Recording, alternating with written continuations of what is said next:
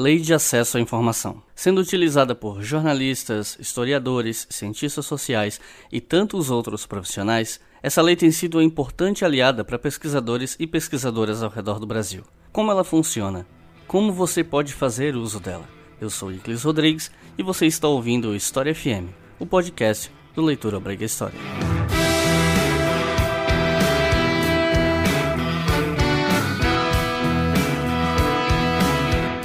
Salve ouvintes do História FM, bem-vindos a mais um episódio do podcast do Leitura Obriga História e hoje nós vamos falar sobre Lei de Acesso à Informação e Transparência na Imprensa. Esse tema, muita gente pode até estranhar eu estar tá falando sobre isso, né? Aliás, eu entre aspas, porque eu não estou sozinho, mas a gente falando sobre esse tema aqui no podcast, que leva o nome de história, para alguns pode parecer um pouco estranho.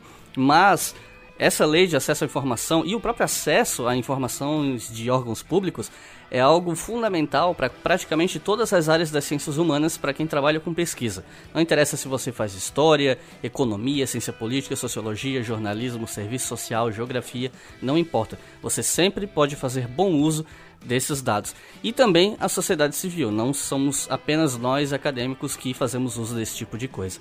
E para falar sobre o assunto hoje, eu trouxe duas pessoas que estão bastante imersas na discussão sobre lei de acesso à informação. Estão comigo Maria e Luiz. Maria, por favor, se apresente ao público. Oi, pessoal, tudo bem? Eu sou Maria Vitória Ramos, eu sou jornalista e diretora do Fiquem Sabendo. Vai ser um prazer falar aí de lei de acesso à informação com vocês. E conosco aqui também está o Luiz Fernando. Por favor, Luiz, se apresente ao público. Oi, pessoal, obrigado aí pela audiência de todos. É, sou jornalista também, trabalho hoje na TV Globo, principalmente com acesso à informação, trabalho com é, dados, o chamado jornalismo de dados, e também com a Maria Vitória no Fiquem Sabendo. É isso aí. Então hoje acredito que boa parte desse assunto aqui vai levantar algumas sensibilidades, polêmicas da galera, porque afinal de contas falar em acesso à informação em órgãos públicos sempre acaba mexendo um pouco com os, as sensibilidades políticas de algumas pessoas, mas é um assunto importante e a gente vai ter uma longa conversa aqui sobre isso hoje.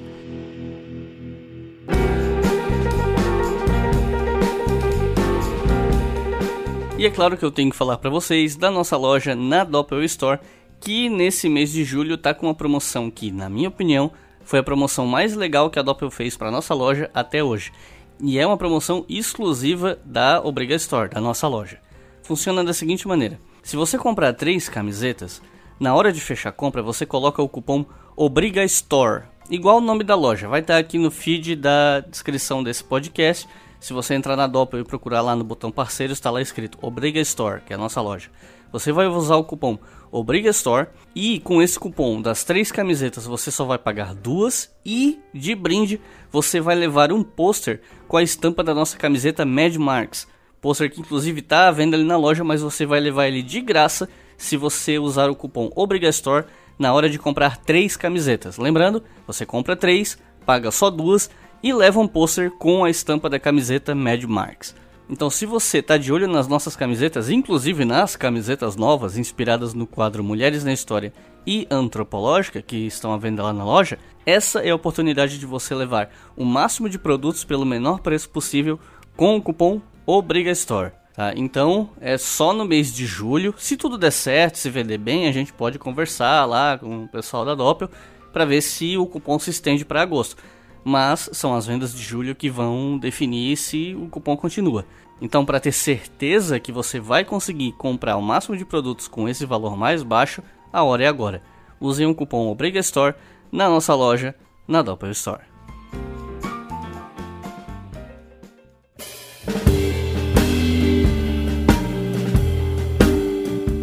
Nesses últimos anos, a gente tem conversado muito, a gente que eu digo a população como um todo, e não só no Brasil, tem conversado muito sobre a questão da liberdade de expressão, sobre democracia e e assuntos do tipo, muitas vezes relacionados a polêmicas de falas públicas de celebridades, humoristas e por aí vai. Mas quando se fala em liberdade de expressão e democracia, isso não diz respeito apenas a essas falas públicas, o que as pessoas podem ou não falar.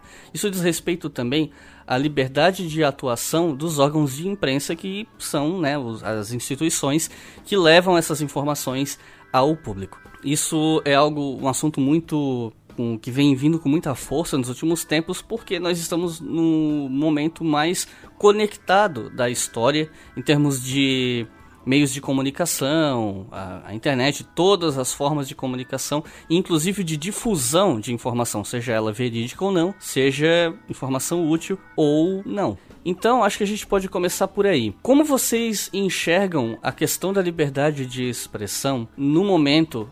Vamos pensar em termos nacionais aqui para não expandir demais, mas nos últimos anos, principalmente século XXI, baseado nas experiências de vocês, experiências profissionais e no que vocês vêm observando, como vocês entendem a questão da liberdade de expressão e de imprensa no Brasil nos últimos anos?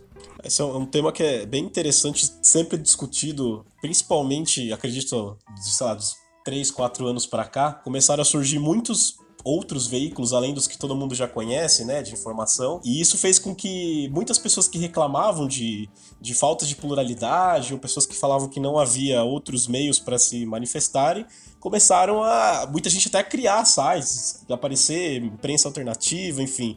Então, eu vejo que isso criou um desafio para a imprensa tradicional, de certa forma, e ao mesmo tempo uma oportunidade de todo mundo se aperfeiçoar meio que junto, de certa forma. Porque ao mesmo tempo que você tem bons sites surgindo é, e fazendo com que, inclusive, pessoas que não são jornalistas tenham a oportunidade de, de emitir uma opinião ou de até escrever alguma informação que é, hoje, hoje com o celular na mão a pessoa está numa manifestação, ela grava um vídeo e, e aquilo pode ser divulgado em primeira mão, de certa forma, né? Mas isso traz um desafio, que é como a imprensa tradicional vai lidar com isso, vai seguir no mesmo caminho, vai fazer uma coisa diferente. Então é, é, é interessante que ao mesmo tempo que a tecnologia ajudou, ela criou problemas e desafios. Problema a gente sabe, a questão da fake news, das, da desinformação como um todo, do uso deliberado dessas tecnologias para espalhar informações que são comprovadamente falsas, só para causar barulho mesmo. Mas por outro lado, essa pluralidade, a gente sabe que tem muita gente que não tem acesso a jornal, não tem acesso a TV a cabo. Existem vários estudos que mostram que gente, tem pessoas que se informam pelo WhatsApp. Então, qual é a primeira notícia que vai chegar para essa pessoa? É a notícia que saiu na grande imprensa ou a que está sendo espalhada pelos grupos? É, isso é um desafio para a gente enfrentar, né? Até porque isso é uma questão complexa também pela questão de que não são todas as pessoas no Brasil que têm acesso à internet. Ela ainda está muito concentrada não só em capitais, mas em locais mais urbanizados. Claro, isso tem se expandido muito, mas há ainda uma grande parcela da população que não tem acesso à internet. No entanto, apesar de não ter, o que é reverberado em grupos de WhatsApp e afins, ele também reverbera no boca a boca, ele não se resume aos grupos, né? Então isso acaba tendo um impacto que é muito difícil de, de mensurar, de, de ter uma noção do que ele está fazendo.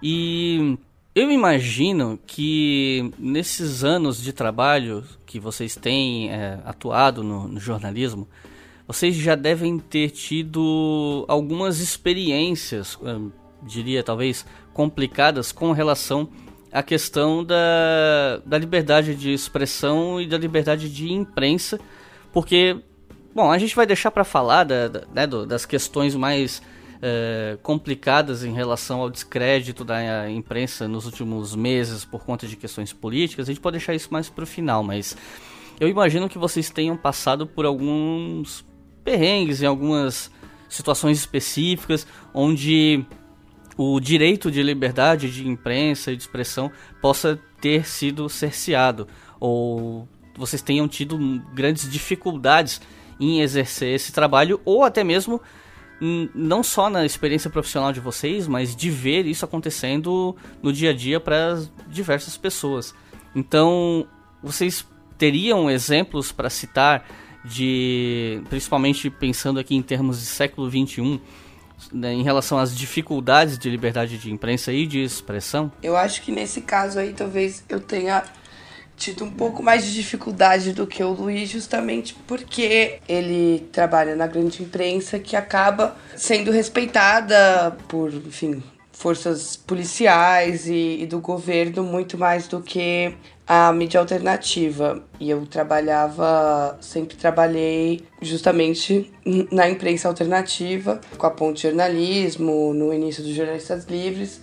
E eu já tive a minha liberdade, é, é, é, o trabalho e a liberdade de expressão cerceada pela, pela atividade policial algumas vezes, né? Quando você está cobrindo protesto e, e a polícia não respeita nem, nem o jornalista, né? A gente tem um colega na Ponte Jornalismo que perdeu o olho na, nas manifestações de 2013 com um tiro a 10 metros na altura da cabeça de bomba de borracha, né? É, ele tava com um crachá da Folha no, no peito nessa época.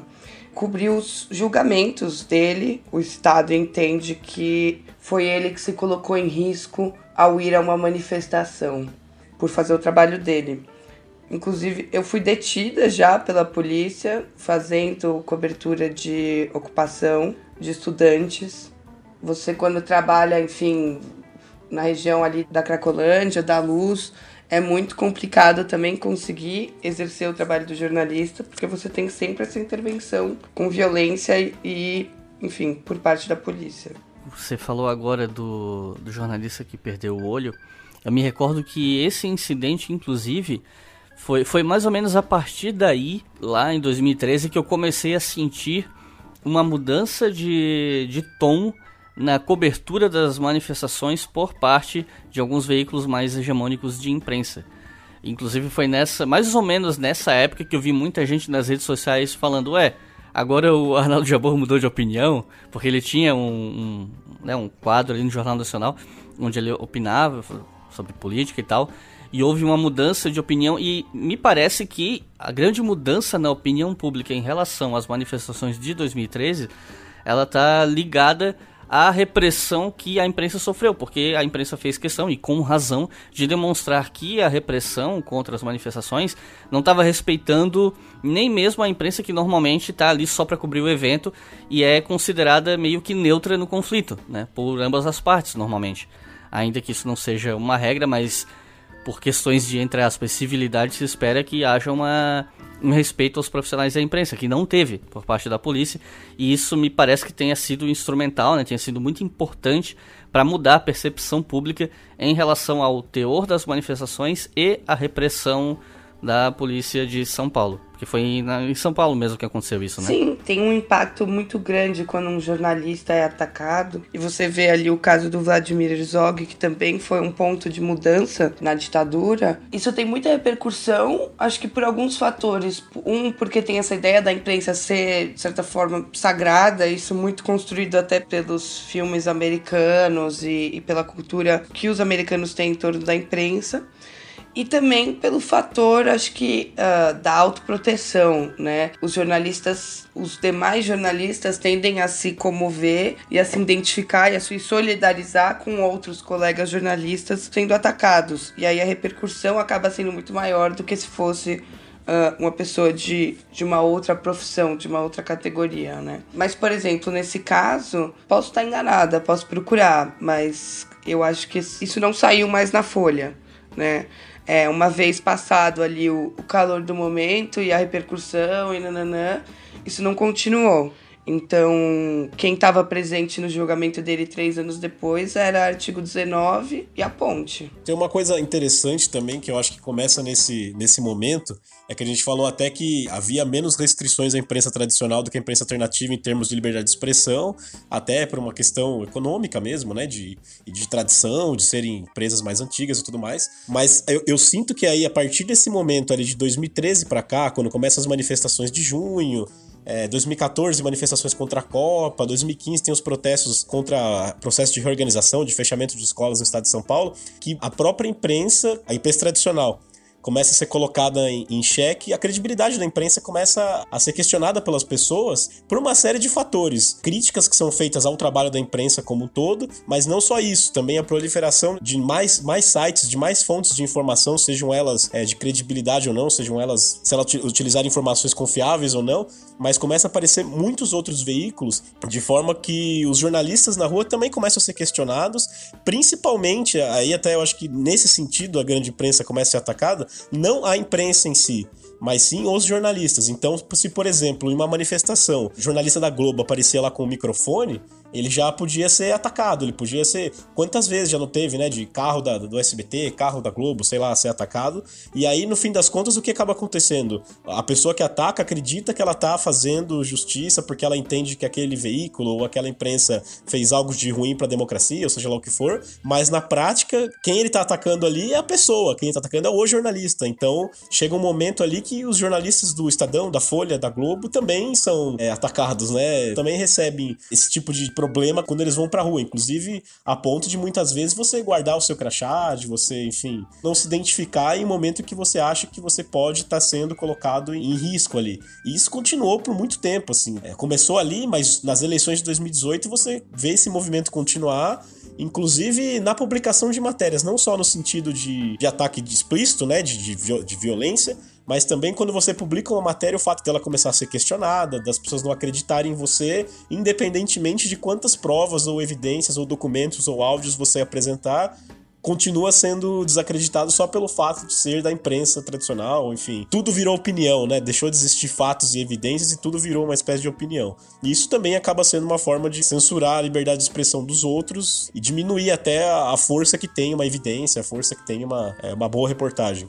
E a distorção é tão forte que o que acontece é que quem, eh, né, tipo, vamos supor, você chega e fala, olha, essa informação ela, ela é falsa por causa de A, B e C, e a gente tem que impedir que esse tipo de informação falsa seja levada adiante. Quem defende que determinadas informações falsas seja passada adiante porque é conveniente para si, costuma usar a carta da liberdade de expressão para isso, dizer que não, mas eu tenho a liberdade de expressão de divulgar isso mesmo que seja falso o que é uma completa distorção do próprio conceito de liberdade de expressão. É uma deturpação, porque o conceito de liberdade de expressão ele pressupõe responsabilidade por isso. Não é um, um cheque em branco que você pode fazer o que quiser. Mas a gente estava falando sobre essa questão do jornalista na rua, o jornalista que ele se expõe, que ele dá a cara a tapa, ou que ele, inclusive, aparece na própria filmagem, como um repórter na rua tal. Mas muita gente talvez esqueça ou não saiba que o trabalho de jornalista vai muito mais além do que estar com o microfone na mão diante da câmera, né? Que há muito mais por trás do trabalho do jornalista, incluindo o levantamento de dados, pesquisa em arquivo. Para tal, é necessário ter acesso a essas fontes, a esses materiais. E aí entra a base, o que foi né, o pontapé inicial para a gente começar a pensar esse episódio, discutir roteiro, que é a Lei de Acesso à Informação. Então eu gostaria que vocês explicassem um pouco pra gente o que é essa lei, quando que ela surge, qual é o objetivo dela e como ela vem sendo utilizada e aplicada por jornalistas e outros profissionais. Eu acho que é interessante pontuar também que o ideal seria que todas as reportagens partissem justamente dessa busca mais aprofundada por dados. Mas eu acho que é justamente essa busca constante usando a lei de acesso à informação vem justamente para combater o que tinha se tornado o padrão, que é um jornalismo declaratório, né? Então você fica colhendo, ah, o ministro disse tal, o outro disse tal, mas não tem ninguém que vai lá e fala, tá, o ministro disse tal, mas os dados dizem outra coisa. E aí eu acho que essa instrumentalização, né, de usar a lei de acesso à informação para produzir reportagens com mais conteúdo e sair de, de ficar coletando fala de, de pessoas importantes, está sendo uma mudança muito, muito, muito, muito importante. Bom, o conceito de, de lei de acesso, né, é uma coisa bem recente ela foi criada, aprovada em 2011, sancionada em 2011, com um decreto que regulamentou só em 2012. Então, antes disso, existia um direito previsto na Constituição de acesso às informações públicas, mas sem ferramentas que garantissem esse acesso. É bem interessante que estava dando uma, uma, olhada até para participar dessa conversa no histórico da, da aprovação da lei de acesso no Brasil. E aí você vê que tem dois episódios que são os que mais impulsionaram a criação da lei. Um é a abertura de informações, de dados relacionados à ditadura, muitas vítimas, familiares de vítimas querendo encontrar respostas mesmo para a história delas, né? Entender como se deram os fatos. Isso é o mais antigo, é o que começa ali na, na, na redemocratização mesmo. As discussões que levaram a, a Constituição a ter o acesso à informação garantido começaram a partir disso. Mas ali de forma muito tímida, de forma bastante geral, né? É, eu acho que até um exemplo dentro do, do artigo que eu estava lendo que falava assim: a Constituição prevê, por exemplo, que o cidadão precisa ter dignidade. Mas o que, que significa isso? Nada. Para você garantir dignidade, você tem que aprovar posteriormente outras leis, outras ferramentas jurídicas para que as pessoas possam ter dignidade. Então você cria, sei lá, o Código de Defesa ao Consumidor, é o exemplo que o artigo cita, para falar de como o, o cidadão, é, na prática, pode garantir que tenha dignidade perante empresas, por exemplo. Então, isso só vai ser garantido no Brasil em 2012, quando se regulamenta a lei, e agora, depois de tudo isso, explicando em miúdos o que é essa lei, né? Você pega o que está escrito na Constituição, agora você tem acesso à informação pública e cria ferramentas para isso. Na prática, o que a gente criou foram os chamados serviços de informação cidadão, que são sites em que as pessoas podem entrar e pedir acesso a qualquer informação que ela quiser do governo e ter uma resposta em até 20 dias úteis, prorrogáveis por mais 10. Ou seja, se em 20 dias a entidade pública não conseguir responder, tem mais 10 dias. No Brasil, é, é um caso interessante porque a gente conseguiu fazer uma, uma lei de acesso bastante robusta. Ela é diferente dos Estados Unidos, por exemplo, em que o legislativo não entra. Aqui no Brasil você tem executivo, legislativo e judiciário. Você pode fazer perguntas para o Tribunal de Justiça, para o Supremo Tribunal Federal, para o Tribunal Superior Eleitoral, para qualquer órgão público e também entidades privadas que recebam dinheiro público devem ter transparência sobre isso. E tem uma outra questão também que é fundamental aí, que é a, a chamada transparência ativa, que era uma coisa que a Constituição não previa. O que é isso? É quando o próprio órgão, por iniciativa própria, divulga informações públicas de relevância. Então, se você entrar hoje no site do Tribunal de Justiça, se você entrar hoje no site da Secretaria de Educação, de Saúde, obrigatoriamente deve haver o salário dos funcionários divulgados lá. Você pode ter acesso ao salário bruto, a, a remunerações que ele receba eventualmente. Então, tem, tem várias informações que se tornaram obrigatórias. Questão de orçamento. Então, isso já mudou muita coisa, porque antes os órgãos meio que divulgavam a partir da vontade deles, ou por pressão externa, ou porque houve uma decisão judicial que obrigou a divulgar, mas nunca por força de uma lei. Então, essa lei ela, ela vem para transformar mesmo assim a realidade é, do jornalismo e da sociedade civil como um todo, assim, porque eh, se tornou muito comum que só os jornalistas façam pedidos, né? No, sentido assim do que aparece para as pessoas lerem, porque enfim é, é, é, a nossa profissão, é a nossa nosso dever. Mas ao mesmo tempo a gente sabe que tem muita gente que faz pedido, principalmente em empresas, os próprios servidores públicos quando querem saber alguma coisa interna do órgão que eles trabalham. E o que a gente pensa até agora, o próprio site Fiquem Sabendo, né? Que, que, que a gente representa, busca com que mais pessoas tenham acesso a informações públicas, inclusive cidadãos comuns. Eu quero saber é, qual é o cardápio da merenda da minha escola nos próximos 30 dias. Isso é uma obrigação da escola fornecer. Se o diretor da escola não fornecer, digamos, de maneira informal, por meio de uma conversa, na ferramenta da lei de acesso ele vai ter obrigação. E é uma coisa simples. Você entra no site, escreve o pedido, espera a resposta e pega. Não tem, não precisa ter um advogado, não precisa ter um, enfim, não, não é preciso você não tem obstáculos, vamos dizer assim. Isso na teoria, a gente pode falar dos problemas depois. Não precisa dar motivo, não precisa justificar, você não precisa ter um acesso, porque antes também, isso foi o próprio Luiz que me falou quando eu entrevistei ele pela primeira vez sobre a lei de acesso há dois anos atrás. A lei de acesso ela dá, ela, ela permite que o jornalista ou o cidadão que não tem nenhum contato especial ou fonte, que não tem nenhum privilégio diante dos demais, possa acessar a informação mais original, né? A informação direto da fonte, sem depender de terceiros.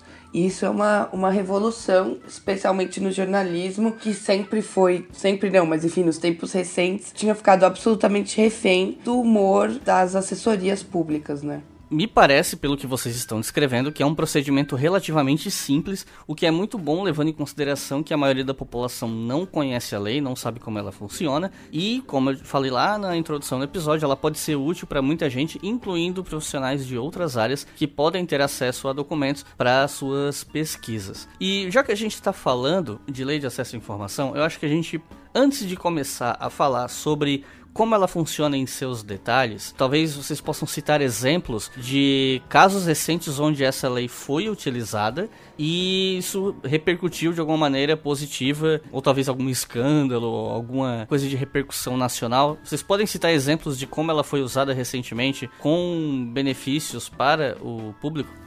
Tem um caso bem emblemático que foi o que me fez mergulhar na lei de acesso à informação e acho que demonstra no extremo o poder que essa ferramenta e os dados públicos estarem disponíveis na hora certa podem fazer uma diferença enorme. O repórter Vinícius Sassini do jornal Globo, ele acompanhava um garoto de 11, 12 anos, que o coração não funcionava direito e ele estava aguardando há um tempão na fila de transplantes. Apareceu um órgão compatível a Força Aérea Brasileira ia buscar em Brasília o órgão e levar para o Gabriel, só que a FAB acabou priorizando um voo de um político, de um deputado federal, para passar o final de semana de volta em casa. E aí, com essa informação revelada na reportagem, e o Vinícius, usando a lei de acesso, ele conseguiu cruzar os voos dos políticos na Força Aérea Brasileira com os dados de negativas de transporte para a Central Nacional de Transplantes. E aí ele mostrou que só em um ano isso tinha acontecido 153 vezes. E aí, com a publicação da reportagem, no dia seguinte, a pressão foi tão grande que o então presidente Michel Temer assinou um decreto obrigando a Força Aérea Brasileira a priorizar o transporte de órgãos para transplante acima de qualquer outra coisa. Isso é um exemplo de como a lei de acesso à informação, no extremo, pode salvar vidas, né? Porque você consegue expor e corrigir abusos ou negligências ou, enfim, corrupção dentro do poder público. Eu ia citar um outro caso também, que esse é recente, foi agora em mês de março, em abril mais ou menos. Foi uma matéria que eu fiz com uma, uma equipe na, na TV Globo, que a gente juntou uma série de informações, aí foi até uma matéria que não, não foi só de lei de acesso, ela, a gente reuniu informações de diário oficial, informações divulgadas na, pela própria prefeitura no site e pedidos na, na lei de acesso para identificar como funcionava o serviço de acolhimento de crianças e adolescentes em situação de vulnerabilidade em São Paulo. Então, basicamente, criança que é afastada da família porque o pai agrediu a mãe, o pai usuário de droga, alcoólatra, é, enfim, às vezes até que a criança foi violentada, foi estuprada, né? E aí, por decisões judiciais, essa criança é afastada, ou muitas vezes a criança que está em situação de rua mesmo, criança e adolescente. E aí, por meio de pedidos de lei de acesso à informação e olhando o Diário Oficial, a gente conseguiu identificar várias entidades que, mesmo depois de terem cometido várias irregularidades, casos assim de criança que ficou abandonada dentro da casa, teve piolho, a escola reclamou e não adiantou nada, criança que chegava machucada dentro da, da escola, a, a escola ia lá denunciar denunciava, não adiantava nada. Teve inclusive um caso de estupro que aconteceu dentro de uma dessas entidades e nada era feito. E aí no levantamento a gente mostrou que essas entidades continuavam é, sendo contratadas pelo poder público. Casos assim de, de receberem 4, 5, 6 milhões os contratos, é, mesmo depois de a prefeitura já ter sido alertada pela justiça, já ver condenações judiciais, né, mostrando as irregularidades. Então é mais um exemplo, assim como o caso da, dessa reportagem do Globo, que mostra como quando você tem acesso às informações informações originais faz toda a diferença, porque uma coisa é você ter acesso às informações que um político vai dizer durante uma coletiva ou que uma assessoria de imprensa, que é a que é responsável pela imagem do governo, a assessoria é uma coisa que jornalista está acostumado, mas eu não sei se o público geral conhece, que é aquele é um órgão que é pago com dinheiro público que é responsável por fazer a imagem do governo, né? Então, em geral, jornalistas não conversam com o político diretamente, conversam com o assessor, conversam com, é, com essa equipe. Então, muitas vezes eles vão produzir um texto ou vão te passar informações que sejam relevantes para eles, que sejam positivas para eles. Então, se, por exemplo, é, esse repórter do Globo, Vinícius Sassini, tivesse feito a, o pedido de informação para assessoria, ou se eu tivesse feito meu pedido para a prefeitura, dificilmente a gente teria as mesmas informações da mesma forma como foi enviado. Porque quase sempre a escolha de se enviar informações daquilo que é positivo, o que é negativo nem sempre é, é, é enviado, né? É, teve um, um caso que aconteceu em 2017 que comprova isso de maneira explícita que é um áudio de uma reunião da Prefeitura de São Paulo com vários representantes é, de secretarias, das principais secretarias e da comunicação, em que o chefe de gabinete da Secretaria de Comunicação, ou seja, o cara responsável pela comunicação do governo de São Paulo, maior cidade da América Latina, dizendo que ele dificulta o acesso a informações, que ele vai demorar para responder determinadas solicitações de jornalistas porque ele sabe que aquilo pode gerar um problema eventual de imagem da prefeitura, que pode criar uma situação política. Então, isso não é uma, uma novidade, isso a gente sabe que é, é fato, é, que as assessorias, que é o, é o próprio trabalho delas mesmo, né? É mostrar para a sociedade é, o lado institucional positivo dos órgãos que elas trabalham. Então, seria difícil a gente esperar que elas fossem as responsáveis por divulgar o que é ruim. Isso é função do jornalista, que descobre a, a, os problemas para que eles sejam corrigidos, né? Então, a lei de acesso, nesses dois casos, servem para monitorar o poder público de maneira mais efetiva, de maneira mais clara, objetiva.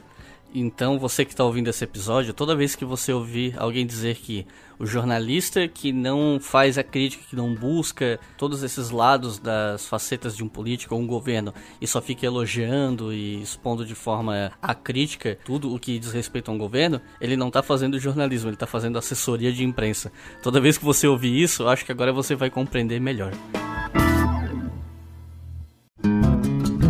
Tá gostando desse episódio? Se você estiver curtindo, acesse apoia.se barra e considere colaborar com o nosso podcast. A partir de R$ reais você já ajuda a manter o História FM no ar.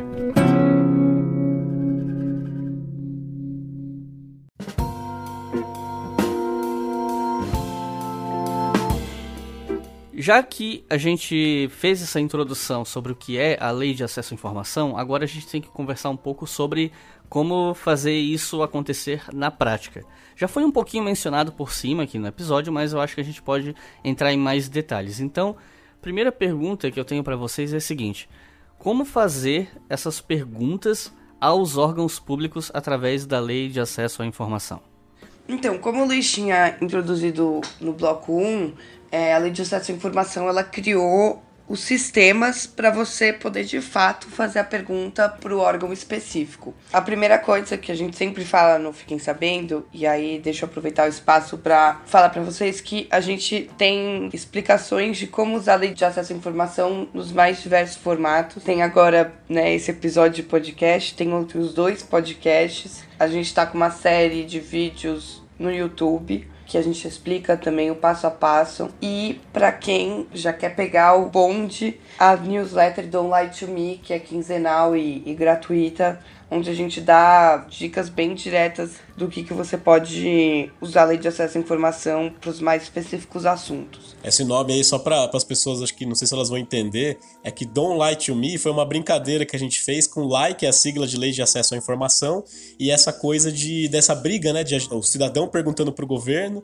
e o governo respondendo só aquilo que interessa. Então, tipo, não minta para mim, Don't Lie to Me, é meio que que é essa brincadeira que a gente fez e acabou dando muito certo. As pessoas gostaram desse nome. É, hoje já são mais de duas, quase 2.500 pessoas pelo Brasil e gente super qualificada, editores dos principais veículos de informação e bastante pesquisador de universidade e tal, porque é isso, né? A lei de acesso à informação ela consegue te dar acesso a fontes de dados atuais e históricas que nunca existiriam de outra forma. Mas então voltando para a prática, a primeira coisa que você tem que fazer é pensar quem tem o dado que eu preciso. Então, é tentar se colocar um pouquinho na cabeça do servidor, da estrutura da administração pública e identificar qual é o órgão, porque senão você vai perder um tempão só para descobrir que você mandou a mensagem para o órgão errado. Por exemplo, coleta de lixo é uma atividade municipal, então você tem que perguntar para o órgão de meio ambiente do município e não do estado. Dentro da área da saúde, você vai ter coisas que são de responsabilidade do município, como vacinação, e coisas que são de responsabilidade do estado, do governo federal, como controle de epidemias. Então, você tem que fazer essa identificação, pode super usar o Google bem rapidinho. E aí, de novo, joga no Google lá SIC e o nome do estado ou da cidade que você quer. E aí você vai achar o portal do Sistema de Informação ao Cidadão. São sempre três ou quatro passos no qual você vai inserir os seus dados e só coloque aquilo que tem o símbolozinho de obrigatoriedade. E você também agora no governo federal pode fazer pedidos anônimos. Você faz a sua solicitação direto para o órgão e aguarda 20 dias, sendo prorrogáveis por mais 10. Só que o governo tem que justificar por que, que ele adiou a entrega por mais 10 dias. Aí também é, tem a possibilidade que frustra muita gente, né? Que é quando a informação não chega, ou quando a informação chega pela metade, Uh, ou chega uma coisa completamente diferente daquilo que você perguntou. E eu imagino que tu vai poder citar muito, muitos desses casos quando a gente for falar dos exemplos práticos, né? Exatamente. É, a, a lei ela é aquela coisa, né? Assim como qualquer outra lei, ela prevê várias possibilidades, várias situações, mas ela não abarca tudo. É, a, a, na prática, a lei a gente vai descobrindo no uso, né? O que, que pode, o que, que não pode, como fazer. Mas nesse sentido, os criadores da lei de acesso à informação, foi o trabalho da sociedade civil como um todo, né, que resultou no projeto que o executivo aprovou, criou uma coisa chamada recurso, que parece até que é uma coisa meio jurídica, meio de advogado, mas não é. Recurso nada mais é do que você discordar do órgão que te respondeu. Então, digamos que eu mandei uma mensagem para a Secretaria Municipal de Educação querendo saber quantas vagas em creche estão em falta na zona leste da cidade. Aí digamos que eles respondam uma coisa muito genérica, eles falem, sei lá, estamos providenciando novas creches para atender a demanda. Acontece, isso é muito comum, parece que não é, mas é muito comum. Se você perguntar uma coisa objetiva e ao invés de eles te responderem o que você perguntou, eles apresentarem uma justificativa, tipo, vamos resolver esse problema. Aí existe um botão que é um botão simples, dentro do próprio site, embaixo da resposta. Geralmente, né, vai depender de qual município, qual estado você está usando, que é recorrer à primeira instância ou apresentar recurso, alguma coisa assim. Aí você explica o motivo, vai ter lá, é, não concordo com a resposta, a resposta é incompleta e por aí vai. E aí você diz, é, agradeço a resposta, mas é, não, não, não foi isso que eu perguntei, a minha solicitação específica é sobre o número de, de vagas que falta nessa região específica, isso não foi atendido. E aí, esse é um ponto que ele é bom na lei, ele é importante importante, porque afinal de contas é aí que a gente consegue é, contestar se não concorda, mas por outro lado, ele é uma coisa que faz muita gente desistir no caminho. Eu estava até dando uma olhada na, no site do governo federal, algumas estatísticas aqui. A lei de acesso é muito nova no Brasil, né? Desde 2012, de maio de 2012 até agora, foram feitos 750 mil pedidos. É, isso nos Estados Unidos, eu dei uma olhada numa estatística de 2014 que eu achei aqui, é o que eles fazem em um ano de, de lei de acesso lá. Então, o que a gente tem de 2012 para cá, é o que eles têm em um ano, pra ter uma noção, né? Desses pedidos, pouquíssimas pessoas apresentam recurso, coisa de 10%. Isso tem aumentado ao longo dos anos, 6, 8, 10%. Porque é uma coisa mais chata, é uma coisa mais burocrática. Mas é, é, é uma mensagem que, que a gente, até pelo Fiquem Sabendo, sempre fala para as pessoas: é é, não se contente com respostas incompletas, não desista. Sempre que você achar que a informação tá, tá faltando alguma coisa, não foi bem respondido, vai lá e reclama. Não precisa escrever um textão cheio de artigos, enfim. É claro, é importante você dar uma lida, né? Pesquisar ali, ver se já não tem. A primeira coisa, ver se já não está disponível algum site que você está perguntando, se não está no site do governo. Se não tiver, dá uma olhadinha no texto da lei e vê o que eles falam, porque tem várias nuances, assim, vários detalhes que são importantes. Por exemplo, que a informação precisa ser integral. Ou seja, se o governo responde pela metade ou passa só o que interessa, você tem que reclamar e dizer não, eu quero a informação inteira. Por exemplo, você pede o currículo de alguém e eles te mandam um resumo em três linhas. Não é isso que você pediu, você quer o papel, o arquivo do, do currículo que foi entregue quando essa pessoa foi contratada. Então é importante que as pessoas fiquem atentas, reclamem, para ter um acesso garantido mesmo, para não ficar, para não, não, se tornar uma lei que é só que só existe no papel, né? Inclusive, para pedir currículo, a gente ensinou numa edição passada da newsletter e tem um vídeo no YouTube para quem, quem quiser usar. O que a gente conversou até agora me deu a entender que praticamente qualquer pessoa pode fazer esse tipo de solicitação. Mas, por via das dúvidas, porque eu não sou é, da área, nunca lidei com essa lei, eu acho que é importante perguntar para o público saber. Afinal, quem pode fazer esse tipo de solicitação? Qualquer cidadão pode fazer perguntas via lei de acesso à informação. Não precisa colocar profissão, da onde é ou justificar o porquê dessa informação. Inclusive, se o poder público responder perguntando para que você quer, você pode uh, simplesmente copiar e colar o artigo da lei que diz claramente que você não precisa justificar nada. Eu acho que é legal que você não tem nem restrição de idade, de nada, né? Qualquer cidadão com um CPF válido pode fazer questionamentos ao governo federal, estadual ou municipal. Bom, e por um acaso nós teríamos exceções? Quais seriam as exceções a respeito de quem pode perguntar ou do que pode ser perguntado? Tem uma única exceção, na verdade, que não diz respeito exatamente a quem pode. Isso a Maria Vitória deixou bem claro, a lei é muito clara sobre isso, que não existem restrições sobre quem pode pedir informações. Qualquer pessoa pode pedir.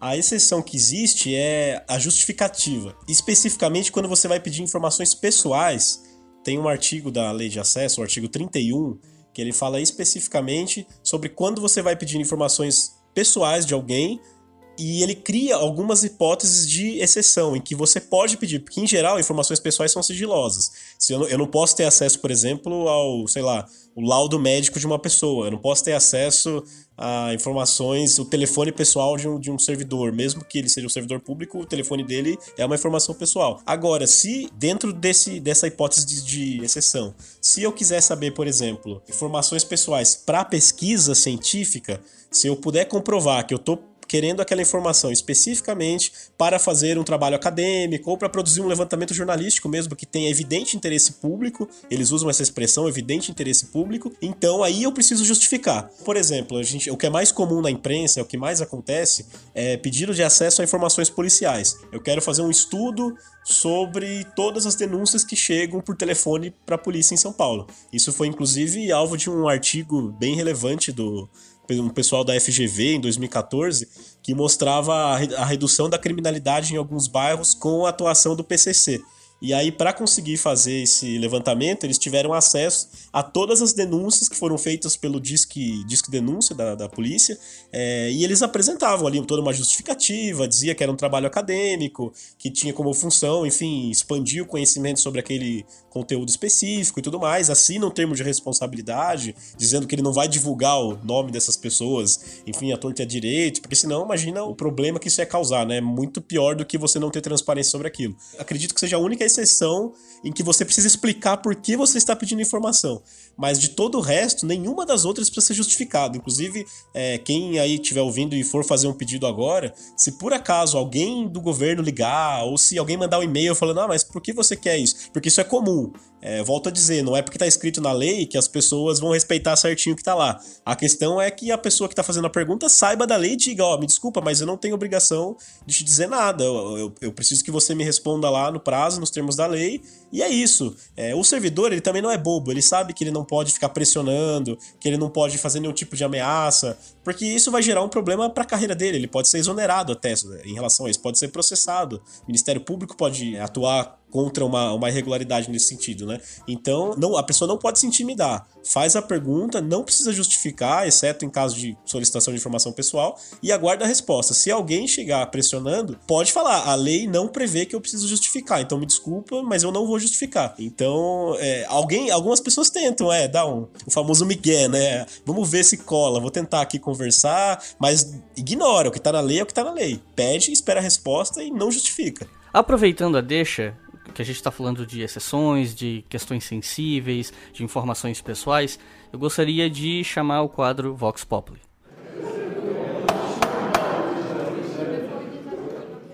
Oi, Cris, tudo bem? É, meu nome é Gabriel, sou de Brasília, estudante de História da UNB, e eu queria saber qual a opinião de vocês acerca dos sigilos de documentos relacionados a fatos traumáticos, como a ditadura, e também como que o historiador pode ter tato ao abordar esses temas, é, para que não prejudique a vida de familiares vivos daqueles que tanto foram alvos, como também os praticantes de tortura ou de assuntos muito delicados para a nossa sociedade hoje em dia. E é isso, beijo.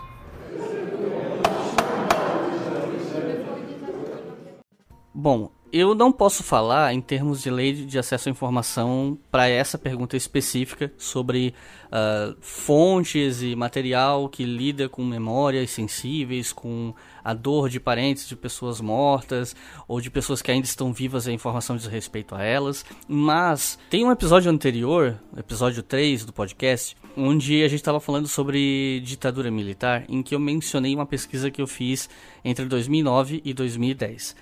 Nessa pesquisa, entre outras coisas, nós entrevistamos pessoas que fizeram parte da história da UFSC, porque, né, para quem não ouviu outro episódio, era uma pesquisa sobre os 50 anos da UFSC como instituição. A gente pegou esse trabalho para fazer com uma ideia de tipo, olha, não vamos ficar fazendo uma história laudatória para ficar puxando o saco de reitor.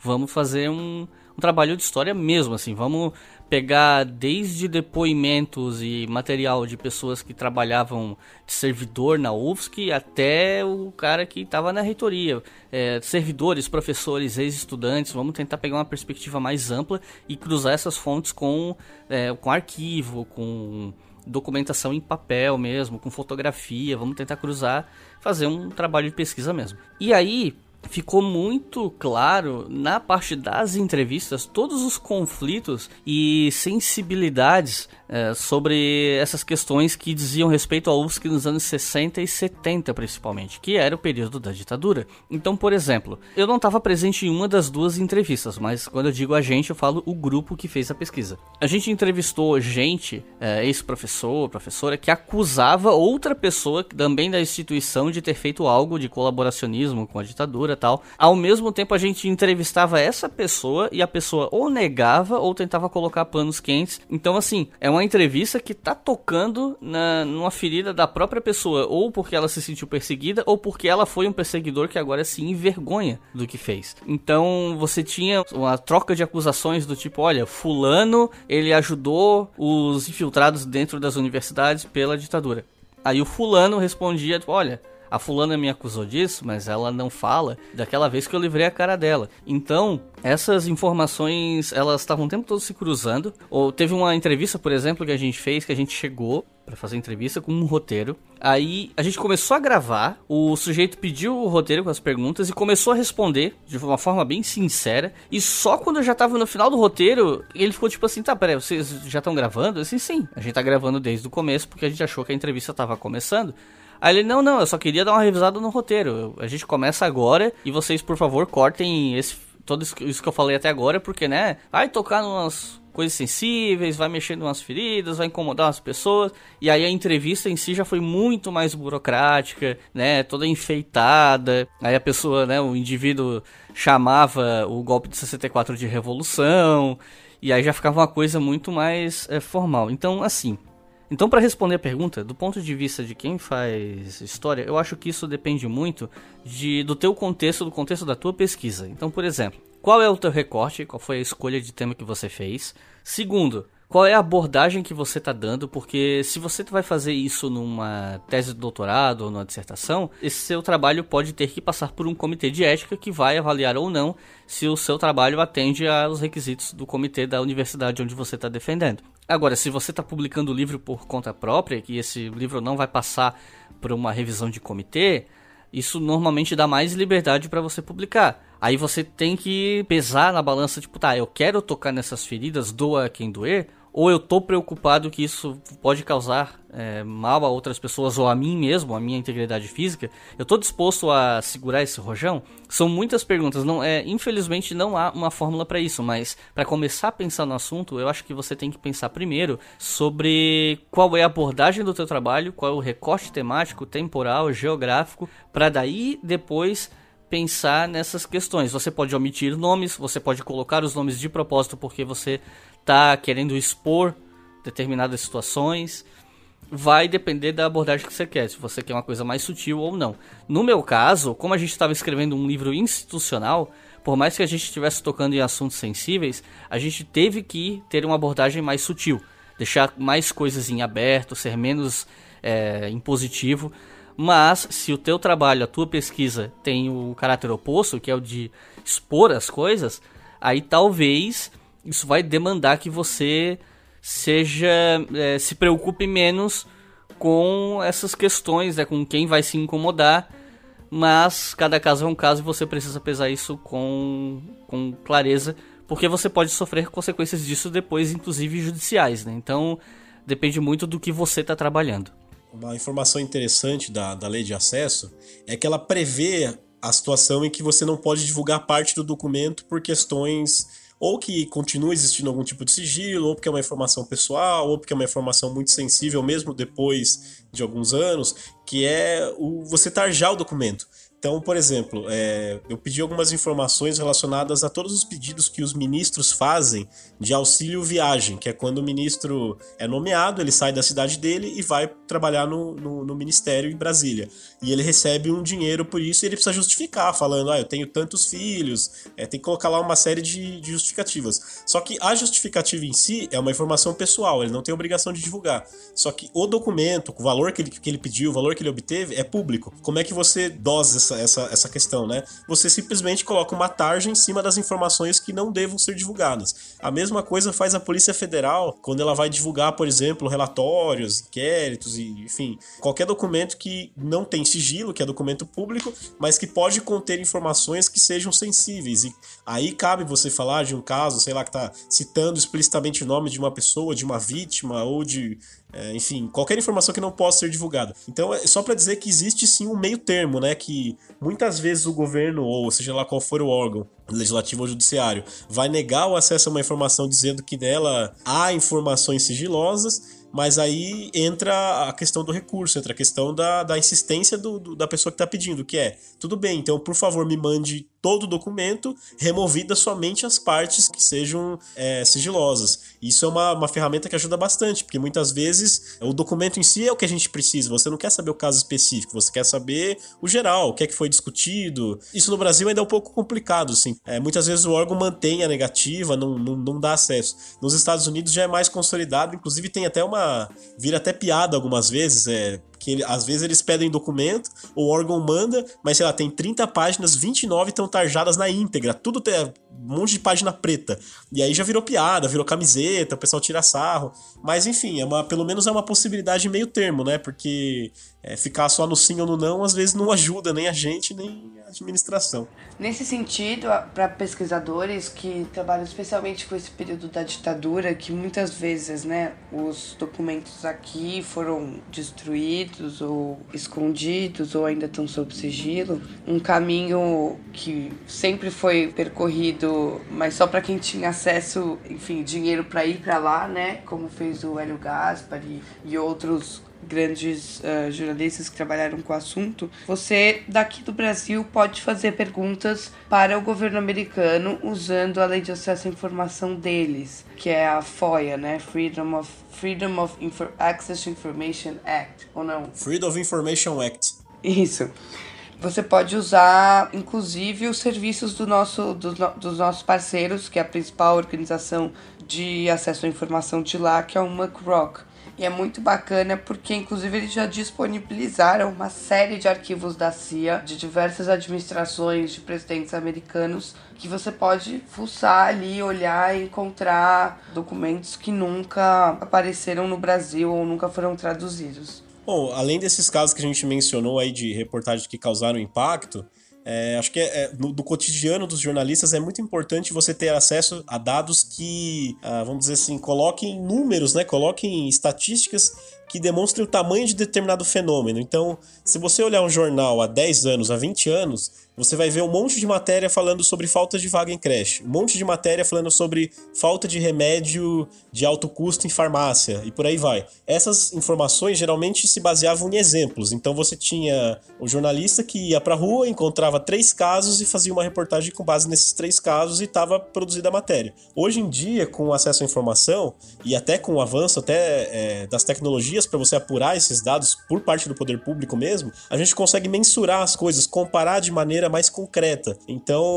outro debate que acontece aqui em São Paulo, por exemplo, quantos usuários de droga você tem no perímetro da Cracolândia, no centro de São Paulo? Isso sempre foi uma coisa muito genérica, que as pessoas olhavam fotos e falavam, ah, agora tem tanto, agora aumentou, diminuiu. E não tinha como concretizar isso em números. Hoje, por exemplo, a prefeitura já faz uma contagem com drone e grava isso em um sistema em que você pode acessar e perguntar. Eu quero saber todas as, de todas as capturas que a prefeitura fez, o histórico de quantidade de usuários na Cracolândia. Ou ainda, é, eu gostaria de saber quantas pessoas buscaram atendimento no Cratod, que é aquele centro de atendimento para esses usuários que fica ali na, na região da Cracolândia. Então, a gente acaba usando muito para quantificar fenômenos que muitas vezes já são conhecidos até, e dizer se determinado fenômeno está piorando, está aumentando, está diminuindo. O site do Fiquem Sabendo tem muita informação relacionada a isso. Os textos que a gente divulga lá, até é importante mencionar que não são reportagens, a gente não tem a pretensão de ser um site jornalístico no sentido de produzir reportagens de grandes é, matérias investigativas, porque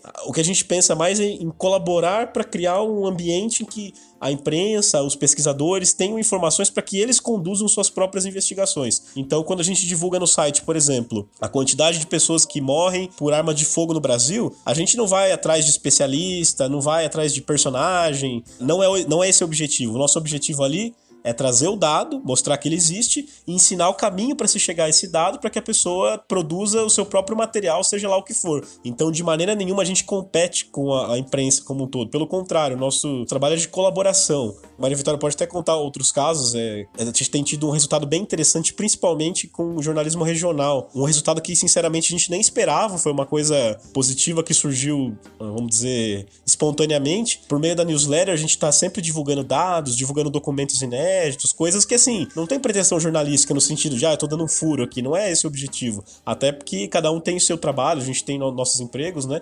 Então, na verdade, ali é uma coisa de tutorial mesmo. Ó, vocês sabiam que existe um site que você pode procurar isso? Você sabia que o Ministério da Justiça divulga um relatório sobre tal coisa? E aí, a partir disso, vários veículos regionais, a gente já teve caso no Espírito Santo, a gente já teve caso na Bahia, recentemente a gente teve até caso nacional, revista Época, UOL, repercutindo informações que a gente divulgou, enfim, relatórios, que não eram matérias, eram simplesmente tutoriais ou informações sobre como as pessoas poderiam chegar a determinado fato, determinada, determinado documento.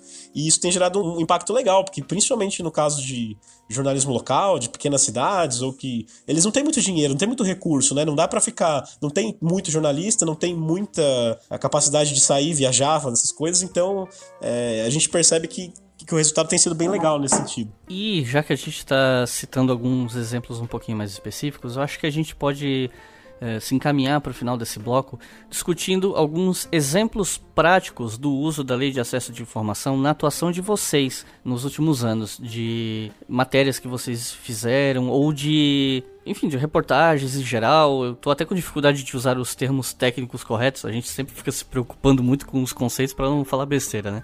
Mas enfim, uh, vocês podem citar exemplos do uso da lei em matérias e reportagens e atuação profissional importante de vocês nos últimos anos? Eu acho que é legal, inclusive, retomar um caso lá do início, justamente para retomar que o Fiquem Sabendo ele foi criado pelo jornalista Léo Arcoverde, né? E o Léo sozinho publicou quase 500 uh, artigos com, com dados exclusivos via lei de acesso à informação e sempre Creative Commons, de forma que outros veículos sempre aproveitaram as informações coletadas e analisadas por ele.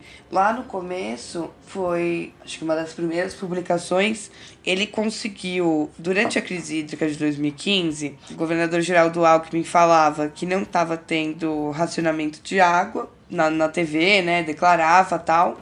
E aí no dia seguinte a Globo ia lá e fazia uma matéria com a Dona Maria falando que estava faltando água em casa. Mas não tinha como provar que estava tendo racionamento. E aí, via lei de acesso à informação, o Léo conseguiu as tabelas mostrando o racionamento por bairro. E foi o primeiro a divulgar essa informação que depois circulou por toda a imprensa nacional, né? né? Acho que mais paulista, porque era uma crise aqui em São Paulo. Mas a gente vê assim coisas por exemplo, semana retrasada, a gente publicou um dado super simples mostrando a quantidade de pessoas mortas vítimas por arma de fogo e o perfil por idade, que deveria ser uma informação já disponível há, enfim, no mínimo um ano desde quando começou essa discussão toda sobre acabar com o Estatuto do Desarmamento, né? E não, tanto que o El País usou o nosso dado para estruturar a reportagem deles. Então, é muito louco, assim, porque você vê coisas que seriam muito simples, mas que as pessoas ainda não dominaram a ferramenta e ainda não recorrem a ela com a frequência que deveria ser, né? E eu acho que o nosso trabalho, principalmente hoje, é o de pressionar, né, empurrar a sociedade e a mídia para essa fiscalização ativa do poder público usando essas ferramentas que já existem. Até porque é, é um trabalho coletivo que quanto mais gente faz, melhor funciona. Que imagine que só uma pessoa faz pedidos recorrentes para saber é, por exemplo, sobre crise hídrica em São Paulo, sobre falta de água em determinados bairros. Pode ser que essa informação não chegue, ou que ela chegue mais ou menos, chegue em parte, ou se for alguma coisa mais, vamos dizer, uma coisa mais sensível, mais complicada. Imagina todas as áreas do poder público, quanta coisa tem para olhar. Exatamente, né? tem, tem assunto que a gente não conhece. A gente diz, por exemplo, mesmo nesse caso, esse assunto sobre ditadura, é, a gente tem um conhecimento que com certeza os historiadores vão saber mais em detalhe, vão saber, ah, eu gostaria de ter acesso a esse documento específico que está armazenado formado no departamento X do órgão tal. A gente não vai saber isso. Então, quanto mais pessoas de diferentes áreas, com diferentes saberes, conhecerem a lei de acesso e fizerem perguntas, mais a lei avança, né? Mais a gente vai descobrir as falhas, até descobrir aonde tem problema, onde não, não se divulga de corretamente as informações, e a partir daí melhorar.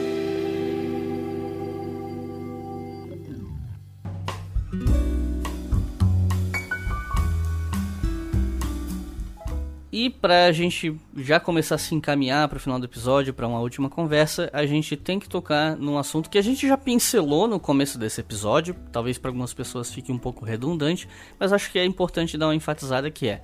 Nesse momento a gente tem visto um enfrentamento muito forte, inclusive por parte do governo federal, mas não apenas governo federal, né? Vamos ser francos que isso é uma coisa generalizada de descrédito a imprensa, principalmente veículos maiores. De um lado, pessoas que comentam: ah, mas tal veículo merece, e outras pessoas dizendo: não, mas calma lá, a gente não pode perder nossos parâmetros, a gente não pode, sabe, jogar tudo no lixo. Tudo que se construiu a respeito de imprensa, de noticiário, de, da forma como a gente vê e trabalha isso no Brasil, a gente não pode descartar tudo baseado em paranoia, em medos. Então, isso acabou se acirrando muito nas eleições de 2018 por conta de grupos de WhatsApp, da, como a informação ela corre. Então, assim, do ponto de vista de vocês que fazem parte da imprensa, qual a impressão que vocês têm a respeito desse cenário que vem vindo de 2018 para cá?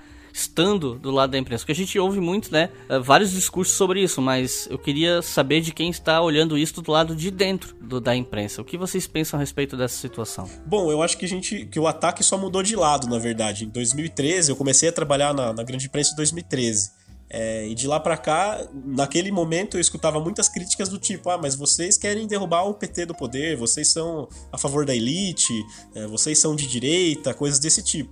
E 2016, 2017, principalmente em 2018, no momento eleitoral mais forte, a crítica era do outro lado, né? Dizendo, ah, mas vocês é, querem manter o PT no poder, vocês querem é, acabar com o Bolsonaro, que era o, o candidato ali que estava em oposição ao PT naquele momento, vocês é, são esquerdistas, comunistas, enfim.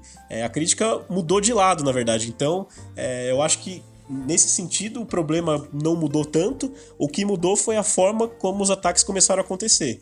Então você vê, por exemplo, que os jornalistas começaram a virar muito mais alvo de chacota, de, de, de ataque, inclusive de, de, de, tentativas mesmo de, de acabar com a credibilidade daquele jornalista. Teve um caso com uma repórter do Estadão, a Constança Rezende, que o próprio presidente divulgou é, uma informação que tinha saído de um blog dizendo que ela tinha dado uma entrevista falando que a intenção dela era acabar com o governo. E aí, quando você vai escutar o áudio de fato, não é isso que ela falou, é um contexto diferente. Ela, a, a frase dela não era essa. A, o que ela quis dizer é que a, as, as informações que estavam aparecendo poderiam ser suficientes para derrubar, ou enfim, para causar um constrangimento do governo, mas não que fosse a intenção dela enquanto jornalista. Mas aí, né, agora, parece que o conflito com o jornalista é muito maior do que, do que antes, assim, porque antes você tinha lá uma briga que era meio assim de não confiar, não sei o quê, mas dificilmente havia, pelo menos eu não me lembro, assim, de algum caso concreto, de tentativas de você tentar destruir o jornalista e falar, não, ó, esse cara tá querendo acabar com essa pessoa dessa forma, enfim. Talvez eu esteja equivocado porque eu não tava tanto, no, no governo Lula, por exemplo, eu não tava na imprensa. Mas pelo menos de lá para cá, eu, eu, sinto que existe mais. gente, como jornalista, tem que tomar mais cuidado até. De que forma eu tô conversando no WhatsApp, de que forma eu tô é, me portando né, em entrevistas, eu tô passando essa informação de, de, de, imparcialidade. Tomar muito cuidado com redes sociais também, né? Evitar fazer comentário em defesa desse ou daquele, ou de ficar curtindo postagem de determinado lado, pra é, a gente poder passar essa imagem. E mais do que isso, eu acho que a gente, não só na imagem, mas como no trabalho, tem que cada vez mais trazer informações que sejam baseadas em fatos, que sejam baseadas em documentos públicos, em estatísticas, para que não só a gente peça para o leitor assim, por favor, confie em mim, e sim a gente diga assim, olha, eu apurei isso, isso e aquilo. Se você quiser ir atrás por sua conta, checar as informações que eu tenho, você vai chegar à mesma conclusão que eu.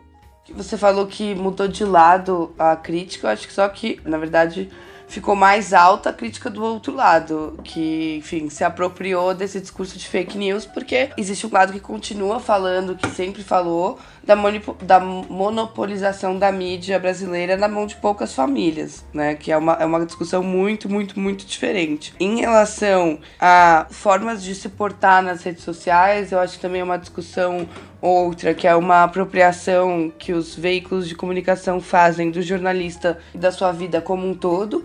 O jornalista, ele passa a ser cerceado e ele mesmo não tem mais liberdade de expressão. Eu sou totalmente contra. Inclusive, sou muito mais da linha, por exemplo, agora que está em voga do Intercept, onde os jornalistas se posicionam claramente. Primeiro porque imparcialidade é um mito velho, que a gente já nem aprende mais na faculdade. Segundo, porque não escolher um lado é escolher um lado. Então a Cecília Oliveira fala isso muito bem. Quando você não fala explicitamente que a polícia está assassinando jovens negros na periferia, você está escolhendo um lado, né? Então eu acho que tem que se posicionar nas redes sociais sim. Enfim, acho que isso é toda uma outra discussão. Mas em relação aos ataques que vêm por essa descredibilidade da mídia como um todo, primeiro que isso não é um movimento brasileiro e não é de 2018, né? A gente sempre importa as coisas atrasado mas esse movimento começa ali em 2015, 2016, nas eleições americanas do Donald Trump.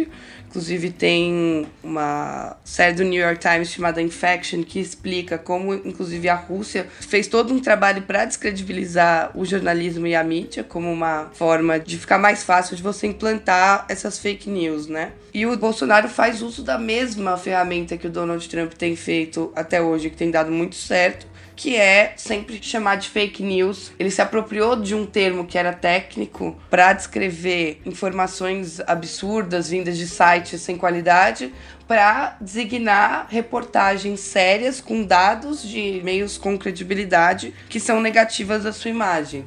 Então o termo foi totalmente distorcido, é uma arma de causar mais de desinformação e deixar as pessoas perdidas. E eu acho que a gente surfa nesse meio muito bem. A gente nunca teve nenhum, acho que nenhum comentário de ataque à nossa integridade ao fiquem sabendo de uma forma geral. E eu acho que isso se deve a duas coisas. Primeiro, porque as nossas reportagens, a gente nem chama de reportagem, né? As nossas publicações, elas são absolutamente diretas, né? Não, praticamente não tem espaço, no sentido de que é o dado, a descrição do dado e como eu consegui o dado.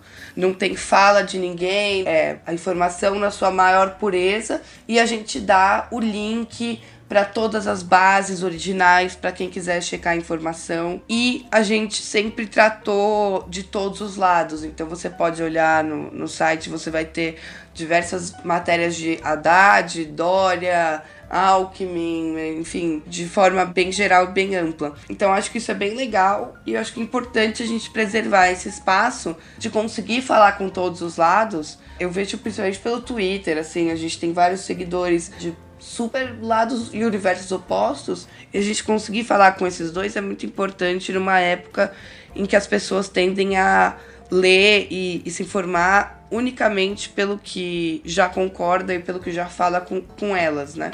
E no, e no fim das contas, é, esse serviço de ajudar as pessoas a chegarem a informações públicas e principalmente, acho que é o mais importante é você ter links, você ter o PDF, seja lá o documento, a fonte primária, né? A gente sempre fala informação direto da fonte. O que significa isso? Que a gente não obteve com uma fonte que a gente não pode dizer o nome e coloca lá, a gente apurou com fontes, nunca. A gente sempre faz o trabalho de mostrar onde, de onde saiu. E isso, é, se apropriado por outras pessoas, sejam jornalistas, pesquisadores, ou, enfim, no caso do pesquisador é até obrigatório, né? A gente acredita que isso vai melhorar o ambiente, inclusive desse ambiente de desconfiança. Às vezes, até no Twitter mesmo, eu coloco alguma coisa e a pessoa fala, ah, mas espera aí, de onde você tirou isso? E em seguida eu coloco o link e falo, ó, você pode achar essa informação no site do governo federal, ou você mesmo pode fazer a pergunta e vai ter a mesma resposta que eu. Então isso eu acredito que já, já, já gera uma, um clima diferente, né? Porque a pessoa deixa de ficar se perguntando, ah, mas por que, que esse cara escreveu isso desse jeito? É, o que será que ele quer com isso? Porque ela vai ver que a informação de fato tá lá do jeito que eu divulguei. Não, não teve interpretação, não teve alteração. Do jeito que a informação estava, ela foi divulgada. E até por isso é importante que na hora de, da pessoa fazer o pedido de informação, na hora de ela formular a pergunta para o governo, para o ente público, que ela peça a informação original e não texto resumido e não uma edição, né? Porque é só assim que ela vai ter a garantia que se que ela pode usar aquela informação do jeito que ela quiser, de maneira ética, óbvio, que não vai ser questionada por isso, porque afinal a informação que ela tem é a mesma que o governo divulgou. Isso, claro, se o seu interlocutor for alguém intelectualmente honesto, né? Porque a julgar pela minha experiência na internet, não sendo com alguém que não sendo alguém que lida tanto com dados empíricos bem objetivos, né? sendo alguém que também trabalha com muita, muita, muita debate, muita perspectiva sobre determinados temas históricos com mais ou menos fontes, é que é muito comum também você vai, apresenta, fala um argumento, né, apresenta um argumento, alguém vem e contesta, aí qual fonte? Você olha, você pode ler a pesquisa do fulano de tal, tá publicada nesse livro tal. E aí o cara simplesmente desconsidera e ó, dane-se, você é isso, você é aquilo. Então, né, isso também acontece bastante, infelizmente. É, é verdade.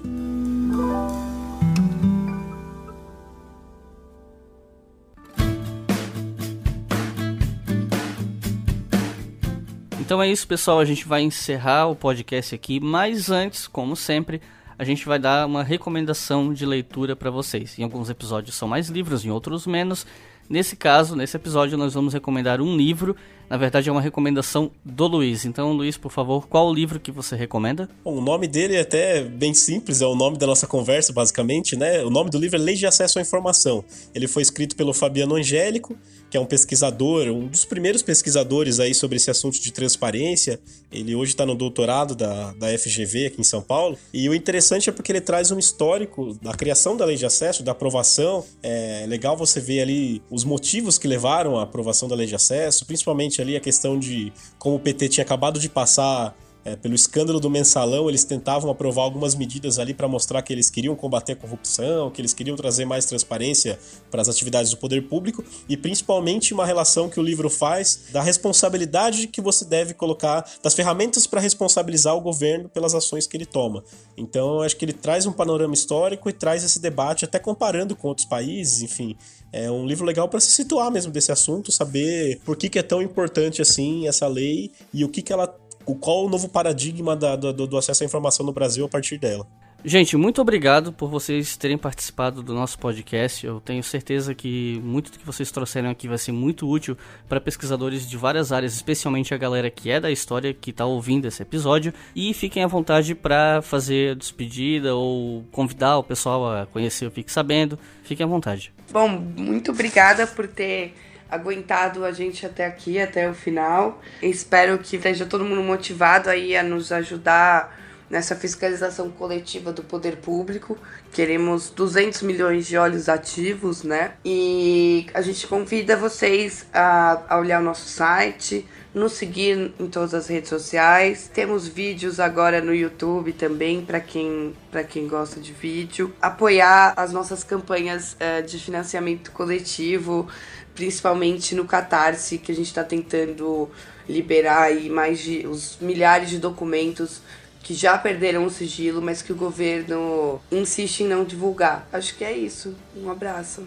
E a newsletter também, né? A newsletter que é onde a gente divulga os dados e as informações que, que muitas pessoas podem usar para fazer as próprias perguntas ou até ter um ponto de partida, caso a pessoa nunca tenha feito nenhuma pergunta e queira ali conhecer um pouco melhor. E é isso também.